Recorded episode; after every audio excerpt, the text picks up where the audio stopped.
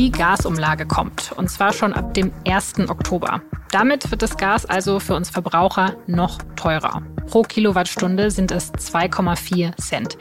Wie diese Umlage genau funktioniert, das klären wir heute mit unserem SZ-Energieexperten Michael Bauchmüller. Sie hören auf den Punkt. Mein Name ist Laura Terberl und ich freue mich, dass Sie zuhören. Zu Beginn sollten wir noch mal kurz klären, warum es diese Gasumlage überhaupt braucht. Und zwar ist es ja so, dass Russland wegen den Sanktionen seine Gaslieferungen nach Europa radikal gekürzt hat. Und das wiederum ist ein sehr großes Problem für die Gasimporteure. Weil sie nicht wie sonst Gas aus Russland bekommen, müssen sie das Gas stattdessen woanders auf dem Weltmarkt einkaufen. Und zwar zu echt hohen Preisen. Teilweise haben sich hier die Kosten verdreifacht. Aber diese Importeure, die können die Kosten nicht weitergeben. Denn sie liefern nämlich an die Stadtwerke und haben mit denen langfristige Lieferverträge zu festen Konditionen. Das heißt also, die Gasimporteure, die müssen teuer einkaufen und günstig weiterverkaufen. Jetzt könnte man sagen, na ja, das ist eben ihr unternehmerisches Risiko, aber wenn die Importeure dadurch pleite gehen, dann kriegen wir ja wahrscheinlich noch weniger Gas. Mit dieser Argumentation hat auch Wirtschaftsminister Robert Habeck die Umlage am Montagnachmittag verteidigt. Diese Umlage ist die gerechtmöglichste Form, die zusätzlich aufgelaufenen Kosten in der Bevölkerung zu verteilen und zu tragen. Die Alternative ist nicht keine Umlage. Die Alternative wäre der Zusammenbruch des deutschen Energiemarktes gewesen und damit weite Teile des europäischen Energiemarktes.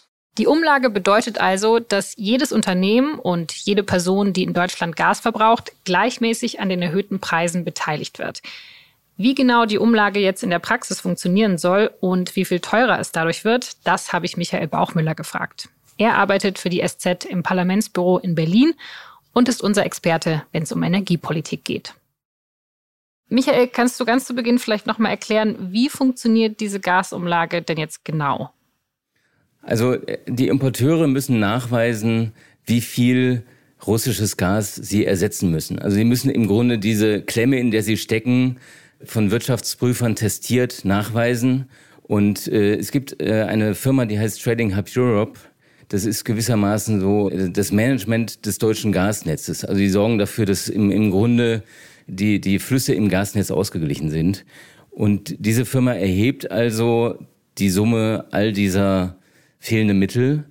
Und sie weiß ja auch, wie viel Gas verkauft wird über das deutsche Netz. Und das ist dann eine einfache Divisionsaufgabe an der dann am Ende eben diese 2,419 Cent jetzt stehen je Kilowattstunde. Okay, also das heißt, die Importeure sagen, hey, das ist das, was wir jetzt an Mehrkosten haben. Die melden das an diese Firma. Wie kommt jetzt die Gasumlage zu diesen Importeuren?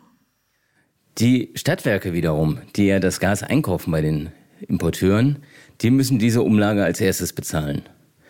Und die sollten sich dann das bei ihren Kunden wieder zurückholen, weil sonst stecken sie ja in dieser Klemme und müssen Mehrkosten tragen, die ihnen keiner wiedergibt.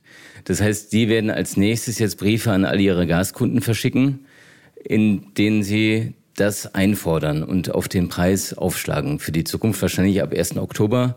Da gibt's gesetzliche Fristen. Sechs Wochen vorher muss man das normalerweise ankündigen. Und damit ab 1. Oktober, vielleicht auch für manche erst ab 1. November, wird das dann fällig. Okay, das heißt, ich kriege dann schon einen Brief von den Stadtwerken und die sagen mir, ob ich das bezahlen muss oder nicht. Und von denen kriege ich dann auch eine Rechnung. Bei Mietern läuft es ja häufig so, dass das über die Nebenkosten läuft. Da gibt es dann irgendwann am Ende des Jahres eine große Abrechnung. Das heißt, viele Mieter müssen sich darauf einstellen, dass da wirklich saftige Nachzahlungen auf sie zukommen.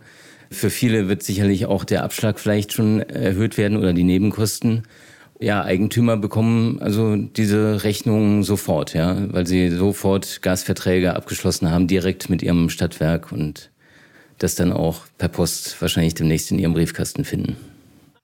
Auf wie viel mehr muss ich mich denn da einstellen? Also ich habe jetzt schon für letztes Jahr eine Nachzahlung bekommen. Wie viel teurer wird es denn jetzt nochmal?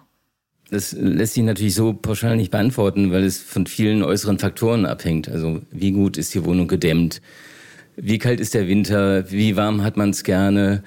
Also man kann so ganz grob davon ausgehen, dass so ein drei bis vier Personen Haushalt zwischen 10.000 und 20.000 Kilowattstunden verbraucht im Jahr. Das heißt jetzt bei der bei der Umlage, wir haben äh, 2,419 Cent je Kilowattstunde, das kann man dann einfach multiplizieren mit 10.000 oder 20.000, dann landet man irgendwo äh, grob überschlägig bei 250 bis 500 Euro alleine für die Umlage. Da kommt nochmal Mehrwertsteuer drauf nach Lage der Dinge. Und das ist mal jetzt nur die Umlage. Also wir reden jetzt noch nicht von den höheren Gaspreisen. Ja, die Stadtwerke äh, kaufen ja auch ständig neues Gas ein. Wenn man neues Gas einkauft als Stadtwerk, dann kauft man das zu wesentlich höheren Preisen ein, als man das noch vor einem Jahr getan hat. Und das werden die Versorger natürlich auch Schritt für Schritt auf ihre Kunden überwälzen. Also das wird dann vielleicht mit etwas Verzögerung ankommen, aber es wird ankommen. Hätte man nicht einfach sagen können, okay, wir retten jetzt diese Importeure mit Steuergeldern, also die bekommen einfach direkt Geld vom Staat und man hätte sich dieses ganze sehr komplizierte Prozedere sparen können? Das wäre eine Alternative gewesen. Ist, man kann es auch gerechter finden. Aber wir haben eben auch einen Bundesfinanzminister, der sehr peinlich darauf bedacht ist, äh, den, den Haushalt zusammenzuhalten und die Schuldenbremse äh, mal wieder einzuhalten. Und also das wäre jetzt einfach in der Kürze der Zeit unrealistisch gewesen. So sehe ich das.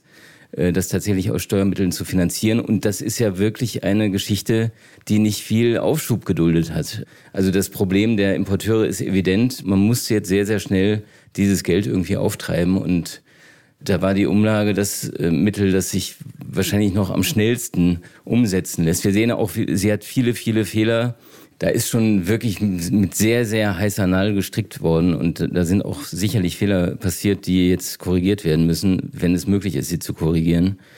Aber Steuern waren einfach keine Option. Das heißt, du hältst dieses Konstrukt für fehlerhaft, aber immer noch die bestmöglichste Option, die wir jetzt hatten? So würde ich das sehen, ja. Hm. Wie kann man denn jetzt die Verbraucher entlasten? Also, wenn ich das jetzt schon weiß, dann kann ich das Geld zurücklegen, aber das bei vielen Leuten ja nicht so. Also, wir müssen die Verbraucher irgendwie entlasten und es werden über verschiedene Optionen geredet, die man da hat. Welches ist denn deiner Meinung nach die dringendste? Also, was muss jetzt am schnellsten passieren? Also ich glaube, am, am, schnellsten muss man ran an die Menschen, die wirklich sich irgendwann aus finanziellen Gründen einfach Wärme nicht mehr leisten können. Das heißt, da muss man überlegen, dass man eben die Sozialleistungen aufstockt, dass man äh, das Wohngeld entsprechend aufstockt, dass man auch möglicherweise nochmal eine Pauschale zahlt an die Arbeitnehmer, äh, damit die wirklich dann auch tatsächlich diese höheren Kosten und auch die übrige Inflation, die ja auch auf sie zukommt, stemmen können. Und äh, eigentlich mein Haupttipp wäre an alle Verbraucherinnen und Verbraucher, die direkt am Gas dranhängen, das selber auch mit in die Hand zu nehmen und tatsächlich auch den Verbrauch wo nur möglich zu reduzieren. Also wo es beim Heizen geht, wo es beim Warmwasser geht, ähm, tatsächlich weniger verbrauchen. Weil das ist wahrscheinlich noch die sicherste Möglichkeit, um sich vor sehr, sehr bösen Überraschungen zu wappnen. Ich bin mit meinen Fragen eigentlich durch, aber nochmal ganz direkt gefragt, wie viel Sorgen müssen wir uns denn jetzt eigentlich machen, wenn wir an den Winter denken? Ich glaube, dass wir im kommenden Winter sehr, sehr sorgfältig uns Wetterberichte anschauen werden. In einem milden Winter, glaube ich, haben wir recht gute Karten, dass wir, dass wir durchkommen mit geringerem Verbrauch und vollen Speichern. In einem Winter, wo wirklich nochmal so eine ein, zwei, dreiwöchige Kältewelle durchs Land fegt, da wird es sehr, sehr knapp werden. Und äh, also das wäre eigentlich das Szenario, das mir die meisten Sorgen bereitet. Ich vertraue nicht darauf, dass Russland uns auch nur diese 20 Prozent, die wir im Augenblick noch durch Nord Stream bekommen, dauerhaft nach Deutschland leiten wird.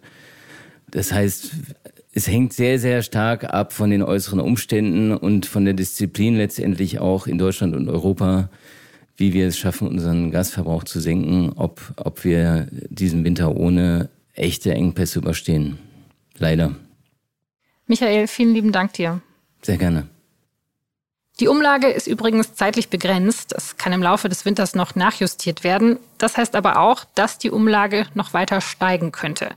Tipps zum Energiesparen, wie es Michael Bauchmüller gerade angesprochen hat, die haben wir in der SZ schon mal zusammengestellt. Den Artikel, den verlinke ich Ihnen in den Show Notes. Ende 2020 ist ein Mann mit seinem Geländewagen durch eine Fußgängerzone in Trier gerast und hat dabei fünf Menschen getötet. Jetzt ist der 52-Jährige dafür zu einer lebenslangen Freiheitsstrafe verurteilt worden. Das Landgericht Trier hat außerdem eine besondere Schwere der Schuld festgestellt und angeordnet, dass der Mann in einem geschlossenen psychiatrischen Krankenhaus untergebracht wird. Warum der Täter die Amokfahrt begangen hat, das blieb im Prozess unbeantwortet. Einem Gutachten zufolge leidet er an einer paranoiden Schizophrenie mit Wahnvorstellungen. Im Rhein ist momentan so wenig Wasser, dass der Pegelstand auf ein Rekordtief geschrumpft ist. In Emmerich, kurz vor der niederländischen Grenze, wurde am Dienstagvormittag minus ein Zentimeter gemessen. Das bedeutet allerdings nicht, dass gar kein Wasser mehr im Rhein ist, denn der Pegelstand, der ist etwas anderes als der tiefste Punkt im Fluss. Die Fahrerinnen für die Berufsschifffahrt, die sind also nochmal deutlich tiefer. Aber diese niedrigen Pegelstände, die sind tatsächlich ein großes Problem für die Schifffahrt. Und Experten macht es vor allem Sorgen, dass diese Rekordtiefstände schon im Sommer erreicht werden und damit sehr früh im Jahresverlauf. China gibt es riesige Technologieunternehmen wie Alibaba, Tencent oder Baidu. Diese Unternehmen sind sehr innovativ und viele Chinesinnen und Chinesen sind super stolz auf sie. Trotzdem werden sie seit zweieinhalb Jahren von der chinesischen Regierung ziemlich unter Druck gesetzt und klein gehalten. Was hinter diesem Big Tech Crackdown in China steckt, darum geht es in der neuen Folge von unserem SZ-Podcast The Great Firewall. Den können Sie überall hören, wo es Podcasts gibt und über den Link in den Show Notes. Redaktionsschluss für Auf den Punkt war um 16 Uhr. Produziert hat diese Sendung Jakob Anu. Vielen Dank fürs Zuhören und bis zum nächsten Mal.